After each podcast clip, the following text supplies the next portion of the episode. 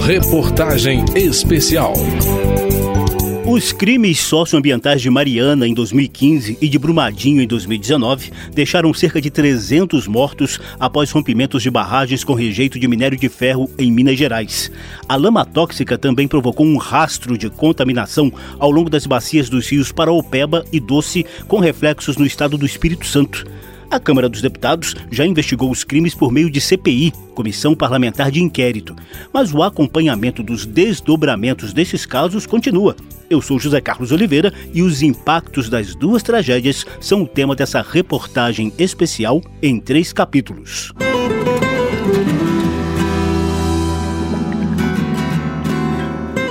Atualmente, uma comissão externa da Câmara discute as consequências dos desastres de Mariana e Brumadinho, com focos em prevenção e fiscalização. Outra frente se concentra na repactuação de acordos, sobretudo em Mariana, onde fracassaram as reparações sociais, ambientais e econômicas que estavam a cargo das mineradoras responsáveis pelos crimes. Uma série de audiências públicas na Câmara tem escancarado a situação dramática que a população dessas áreas continua enfrentando.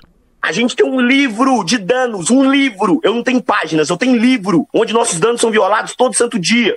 Esse desabafo vem de Silas Fialho, líder comunitário do Parque da Cachoeira, em Brumadinho.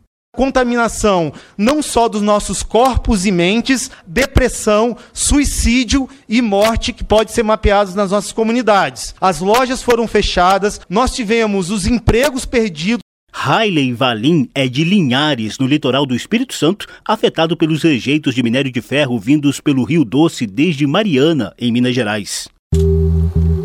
Quanto vale a vida?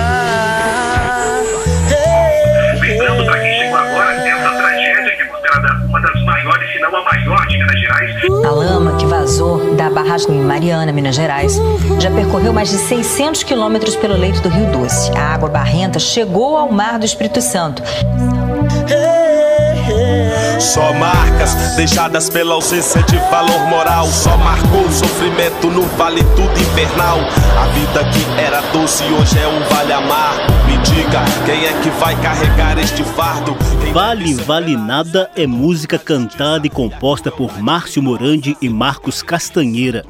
Nossa reportagem especial vai trazer alguns recortes bem específicos dessas tragédias, como a situação de pescadores, indígenas e até de esportistas aquáticos do Rio Doce. Mas a gente começa com um quadro geral sobre dúvidas que ainda existem em torno dos reflexos da contaminação na saúde da população.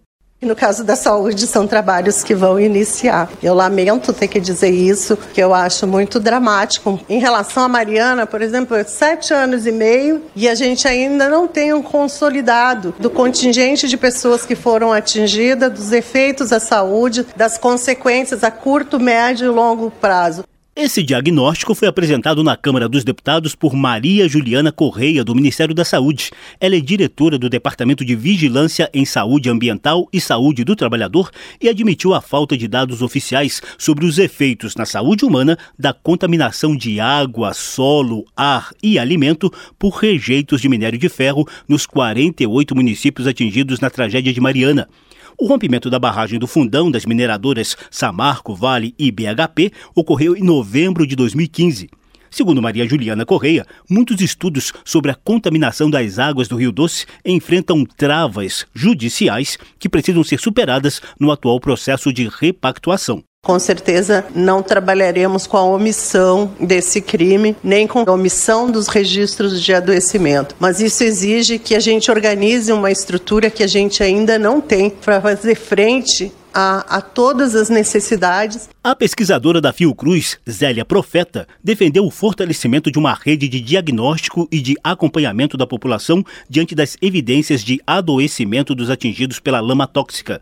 O movimento dos atingidos por barragem pediu um protocolo especial de atendimento às famílias no Sistema Único de Saúde.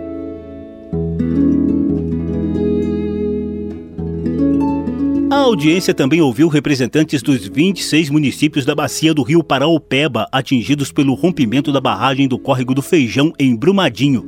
O crime ocorreu em janeiro de 2019. Morador de Brumadinho, Marcos Rezende definiu a situação da cidade como caótica diante dos efeitos à saúde mental e da permanência de metais pesados espalhados por enchentes problemas como ansiedade, depressão, várias tentativas de autoextermínio, além de problemas de pele, problemas respiratórios devido à poeira do minério de ferro. Então a pessoa, se ela não está bebendo uma água intoxicada pela lama, ela está bebendo uma água intoxicada por produtos químicos, como cloro.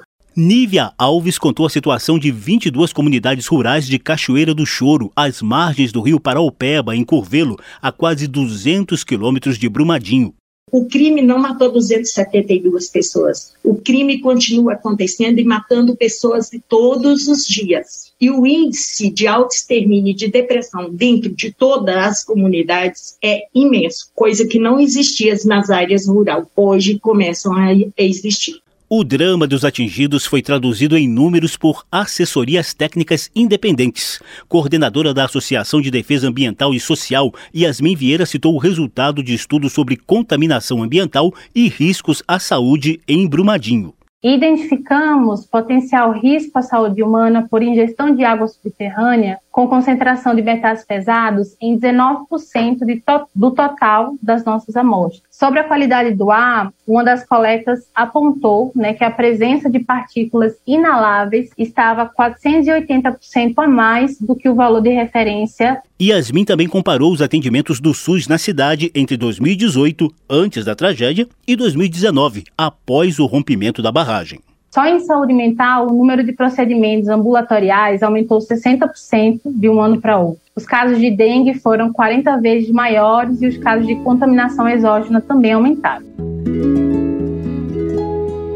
Em cidades vizinhas como Betim, Mário Campos, Juatuba, São Joaquim de Bicas e Igarapé, foram registrados agravamento de doenças crônicas e inflamatórias, aumento dos casos de dermatites, danos respiratórios e gastrointestinais, além de depressão e síndrome do pânico.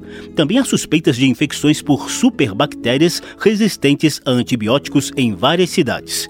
Um dos relatores da Comissão Externa sobre Fiscalização de Barragens, o deputado Padre João, do PT de Minas Gerais, sugeriu uma força-tarefa para recuperar o tempo perdido ter uma força-tarefa envolvendo os três entes. A gente sabe a dificuldade que é para analisar a água. Tem que ter mais gente. As equipes têm que ser diferenciadas nessas áreas para estar tá acompanhando de fato mais de perto. Porque é verdade, quem que teria que pagar por tudo isso é quem cometeu o crime. Mas ela está continuando a cometer o crime. É assustador povos indígenas às margens dos rios Doce e Paraopeba também amargam, ainda hoje, as consequências dos crimes socioambientais de Mariana e Brumadinho, como você poderá conferir no próximo capítulo dessa reportagem especial. Da Rádio Câmara de Brasília, José Carlos Oliveira. Reportagem especial.